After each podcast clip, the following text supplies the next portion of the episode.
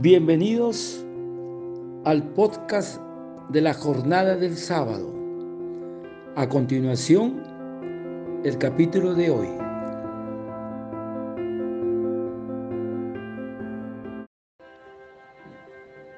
Y ven Espíritu Santo. Y continuando con el Evangelio de la jornada del sábado, y cumpliendo el mandato del Señor para extender su reino. Hoy meditaremos el Evangelio de San Mateo del capítulo 26, del versículo 36 al 46.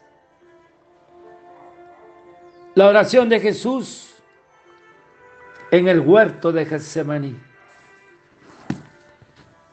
acompañando a Jesús en su pasión, en su dolorosa pasión. El Señor ha concluido su oración sacerdotal a su Padre. Sale del cenáculo y se dirige al huerto de Getsemaní para dar comienzo a su sacratísima pasión. El Señor se encamina a su pasión con infinita sumisión al Padre y le manifiesta así todo su amor. Y siempre digo, hermanos, hay que situarnos en la escena. El huerto de Getsemaní era un huerto cerrado, donde había muchos olivos y se encontraba al lado oriental del torrente Cedrón, al pie del monte de los olivos. Getsemaní es una palabra aramea que significa molino de aceite y distaba de la parte oriental del templo unos 100 metros. Y el maestro tenía la costumbre de retirarse a este lugar para hacer oración. En el torrente Cedrón corría la sangre de miles de corderos sacrificados ofrecidos a Dios por el perdón de los pecados. Ahora, con la sangre del Cordero de Dios, que se sacrifica en la cruz, quedan borrados los pecados de todo el mundo. Ven Espíritu Santo. Y después de la última cena, Jesús y los apóstoles se marchan al huerto de los olivos, a una finca llamada Getsemaní, llevándose con él a Pedro, Santiago y Juan. Ha llegado el momento del inicio de su pasión y les dice, mi alma está triste hasta la muerte. ¿Te imaginas el dolor del maestro? Que está triste hasta la muerte. Se detiene junto a unas rocas y cae abatido. Y ven Espíritu Santo. Y Jesús dice, mi alma está triste hasta la muerte. Se detiene junto a unas rocas y cae abatido. Imagínate la escena. Se postró, rostro en tierra El alma de Jesús sentía pavor y angustia. Es tan profunda esta tristeza que hubiese sido suficiente para causarle la muerte. Era tan fuerte el dolor que le podía causar la muerte. Pero nunca será una angustia de desesperación, sino unida a una actitud de confianza y obediencia al Padre, en una oración filial. Hermanos, que el ejemplo de Jesús sea siempre nuestra fortaleza en los momentos más difíciles de nuestra vida.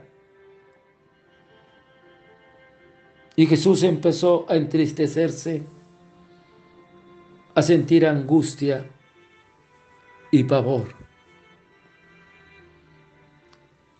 Mi alma está triste hasta la muerte. Estoy sufriendo una tristeza capaz de causar la muerte.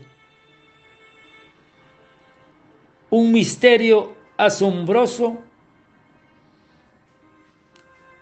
increíble.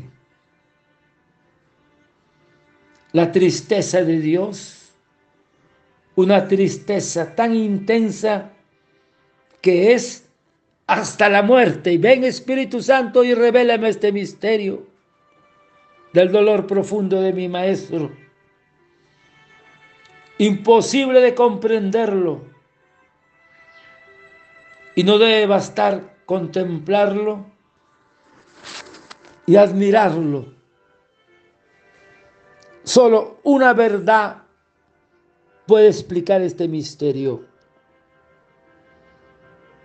Me amó a mí y quiso sufrir por mí. Tomó Jesús mi tristeza para darme su alegría. Y por mis pasos y caminos bajó hasta la tristeza de la muerte para que yo por sus pasos y caminos, fuese llevado al gozo de la vida. Ven, Santo Espíritu, ven. Entonces Jesús exhorta a sus discípulos para que lo acompañen en la oración. Y después dijo a sus discípulos, permaneced aquí y orad conmigo. Hoy el Maestro nos dice a nosotros, por eso estamos reunidos esta mañana, orad, permanecer aquí. Y aquí estamos, Señor. Y orad conmigo. Concédenos esa gracia del Espíritu Santo. Orad para que no caigas en tentación. Y ven Espíritu Santo. Ven Santo Espíritu, permanecer aquí y orar conmigo. Orad para que no caigas en tentación. El Señor pide a sus discípulos que le acompañen en oración que va a ser a su padre y en especial a Pedro, Santiago y Juan. Porque la oración es el medio más eficaz para no caer en la tentación. Qué hermosa enseñanza. La tentación que iban a sufrir todos ellos era el escándalo de la cruz el Señor le dice, el espíritu está pronto, pero la carne es débil. Nuestra carne es débil. Con esto quiere decirles que tienen deseos de ser fieles, pero que son muy, muy débiles y que necesitan, necesitamos fortalecernos con la oración para no caer en la tentación de abandonarte cuando llegue el momento de su cruz. Ven, Santo Espíritu, no abandonarte en el momento de la cruz. Por eso que el Maestro nos dice, si quieres ser mi discípulo, coge la cruz cada día. Y los apóstoles se dejaron llevar por el sueño, no perseveraron en la oración y cayeron en tentación. Y Jesús, adelantándose como un tiro de piedra, dobló sus rodillas, postró su faz, su cara hasta la tierra. Imagínate. Y San Marcos nos cuenta que Jesús suplicaba, Ava, Padre, Ava. Todo es posible para ti. Ava, Padre. Y el Maestro Jesús sufre un combate tremendo entre su parte sensitiva humana, que le hace rechazar su pasión, pero su voluntad se sobrepone siempre sometido a su Padre, siempre haciendo la voluntad de Dios. Otra hermosa, otra hermosa enseñanza. Y Jesús exclama, Padre mío, si es posible que pase de mí este cáliz, pero no se haga mi voluntad, sino la tuya. Ven Espíritu. Tres horas permanecía Cristo en esta oración. Y en estas tres horas, al mismo tiempo que se fortalece para enfrentar su pasión,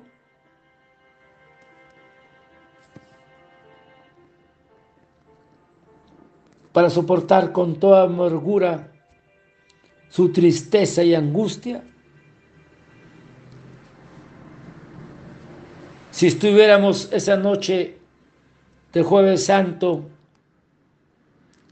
le preguntaría, Señor Jesús, Señor bueno, ¿por qué sufres tanto? La respuesta es San Agustín, porque ese es el precio de tu rescate, de nuestro rescate. Y quien quisiera oír su respuesta para llorar amargamente la parte que yo he puesto de su aflicción, para saber la respuesta, penetremos en el corazón de Cristo y procuremos comprender todos los sufrimientos que oprimían su corazón. Ven Espíritu Santo. Jesús sufre por su conocimiento de su pasión. Han taladrado mis manos y mis pies y han contado todos mis huesos. Hermanos, son 17 horas de sufrimiento que le quedan de vida mortal. Entonces el maestro ve todos los pecados de todos los hombres y pecar contra Dios es irse al infierno, es el dolor de Jesús. Ve que uno de sus apóstoles, uno de los escogidos, lo traicionará y lo va a entregar. Ve a Pedro que jura que no conoce a Jesús. Ve a todos los discípulos vencidos. Sufre porque ve que su pueblo, a quien tanto ama el pueblo de Dios, arrastrados por los jefes de Israel, le gritan, crucifícale, crucifícale. Y el maestro sufría.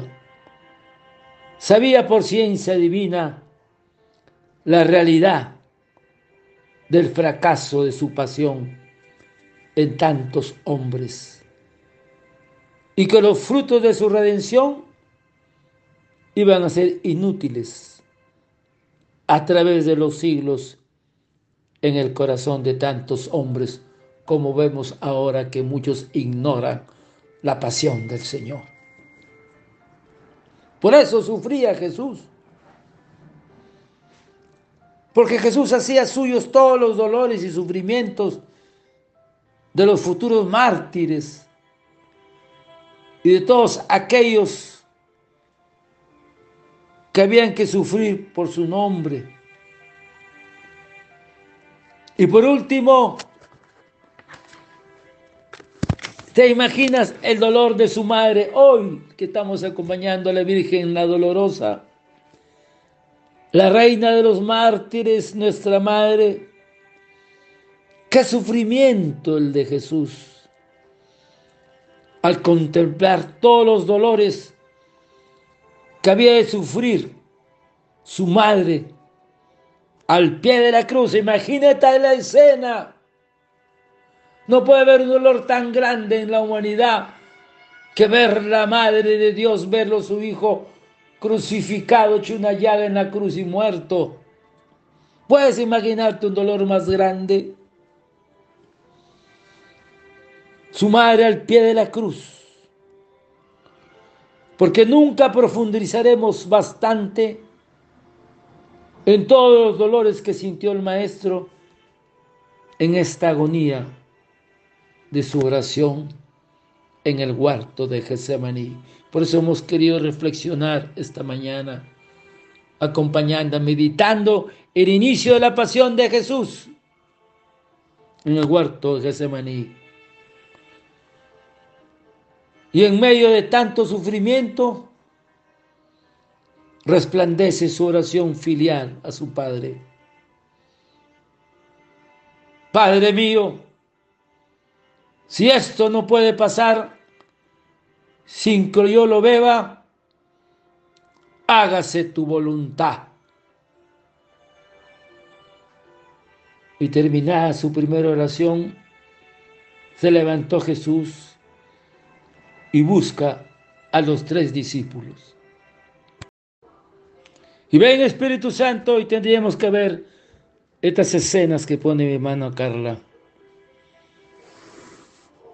Qué fuerte es Señor Jesús. Y Jesús le pregunta a Simón, y nos, como si nos preguntara a nosotros, Simón, ¿duermes? ¿No has podido velar una hora conmigo? Velad y orad para que no caigas en la tentación. El espíritu está pronto, pero la carne es débil. Ellos miraron a Jesús y vieron que de nuevo se postra en tierra y hacía oración como antes. Padre mío, si no puede pasar este cáliz sin que yo lo beba, hágase tu voluntad, Maestro, mi Señor. Por tercera vez vino a sus discípulos y les habló y los halló dormidos. ¿Estaremos dormidos nosotros ahora? Estamos acompañando a Jesús junto a mi Madre Santísima, velando y orando. Ante tanto dolor y tanto sufrimiento, viene un ángel a confortar a Jesús.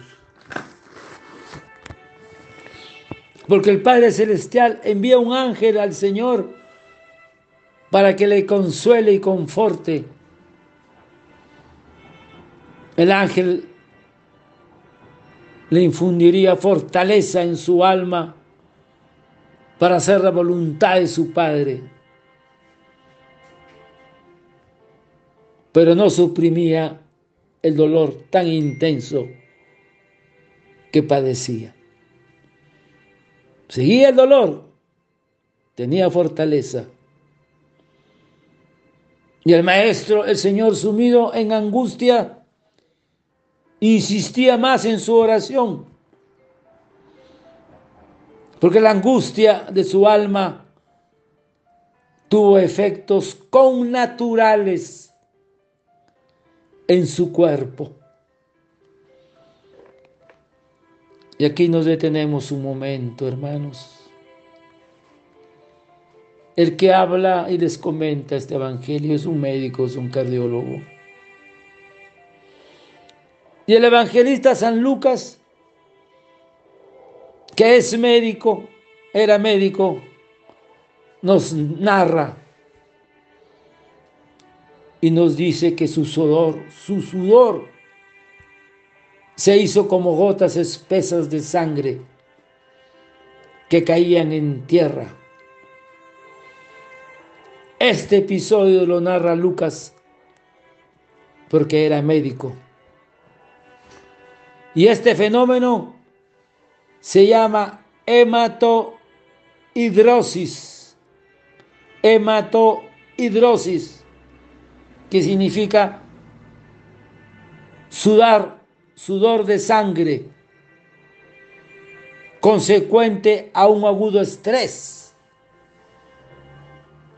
¿No decía Jesús, tengo un miedo, una angustia de muerte por un agotamiento físico, un shock mortal, por una emoción muy profunda de un terror tremendo, lo que San Lucas llama agonía, agonía. Y ven Espíritu Santo, este fenómeno hematohidrosis o sudor de sangre. Es lo que San Lucas llama agonía, que en griego quiere decir lucha y ansiedad. Jesús entró en agonía y su sudor caía en tierra como gruesas gotas de sangre, porque hay una intensa dilatación de los vasos capilares. Estos vasos capilares subcutáneos que pueden causar una ruptura en su punto de contacto con las terminaciones de millones de glándulas sudoríparas. Y una vez rotos los poros subcutáneos, la sangre fluye al exterior, mezclada con el sudor.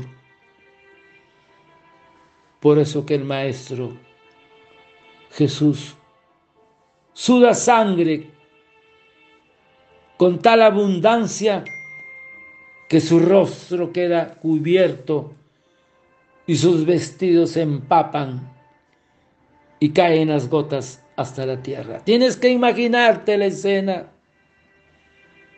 ¿Qué tal agonía de nuestro Señor? Esta hemorragia microscópica tiene lugar en toda la piel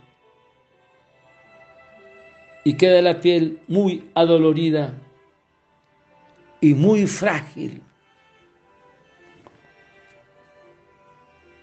¿Hasta dónde llegó Jesús en su amor de sacrificio por nosotros. El Espíritu Santo nos vaya revelando este misterio de su pasión, el misterio de la cruz. ¿Hasta dónde llegó Jesús en su amor de sacrificio por nosotros? Y se le aparece un ángel del cielo que lo confortaba.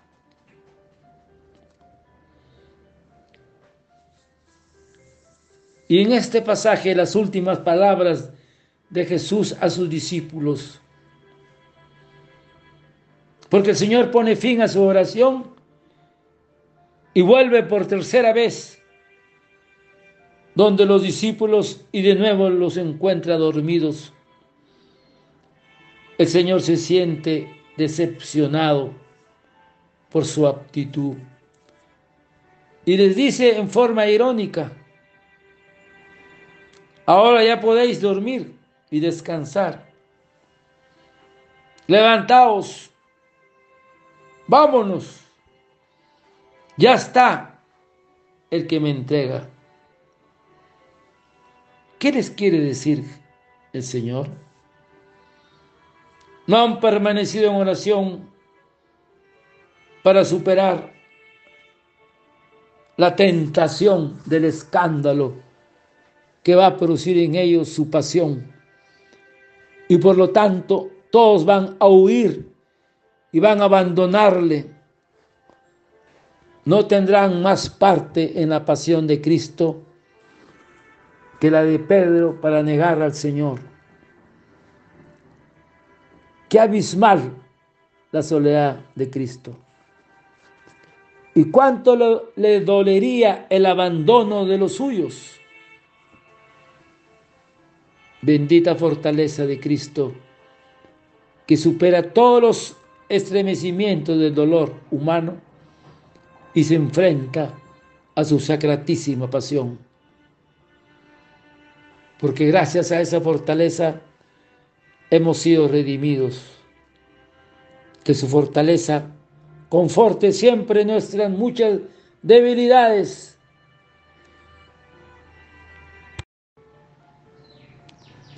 Y ven Espíritu Santo.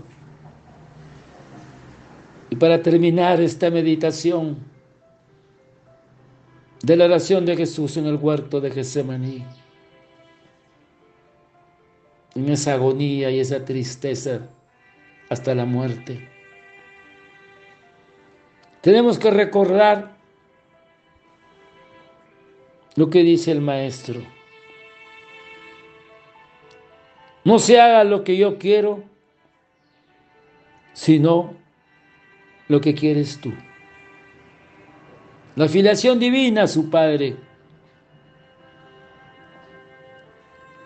En aquella noche del jueves, la naturaleza contempló la más espantosa de las agonías que en el mundo ha habido. Recuerden estos hermanos, la más espantosa agonía Pero en esa noche se escuchó también en la tierra la más bella oración que labios humanos hayan pronunciado. Padre,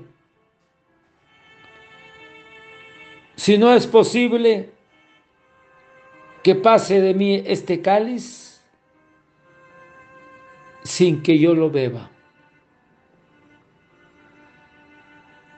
Padre, si no es posible que pase de mí este cáliz sin que yo lo beba. Hágase tu voluntad. Hágase tu santa voluntad. Y el Maestro, nuestro Señor Jesús, nos enseña cómo se debe orar en momentos de angustia y desolación para tener contento a nuestro Dios. Hágase tu voluntad, Padre mío, y no la mía. Tener contento a nuestro Dios y obtener de su bondad que nos envíe el espíritu de alegría y fortaleza que nos hará, que nos dé esa fortaleza en las horas de las tinieblas, en las horas de las angustias, en las horas de los miedos. Hermanos, concluyendo este Evangelio, una vez más que el Espíritu Santo nos revele el misterio de la cruz, el misterio divino de la pasión del Señor. Y entonces podremos coger la cruz de cada día y seguirlo.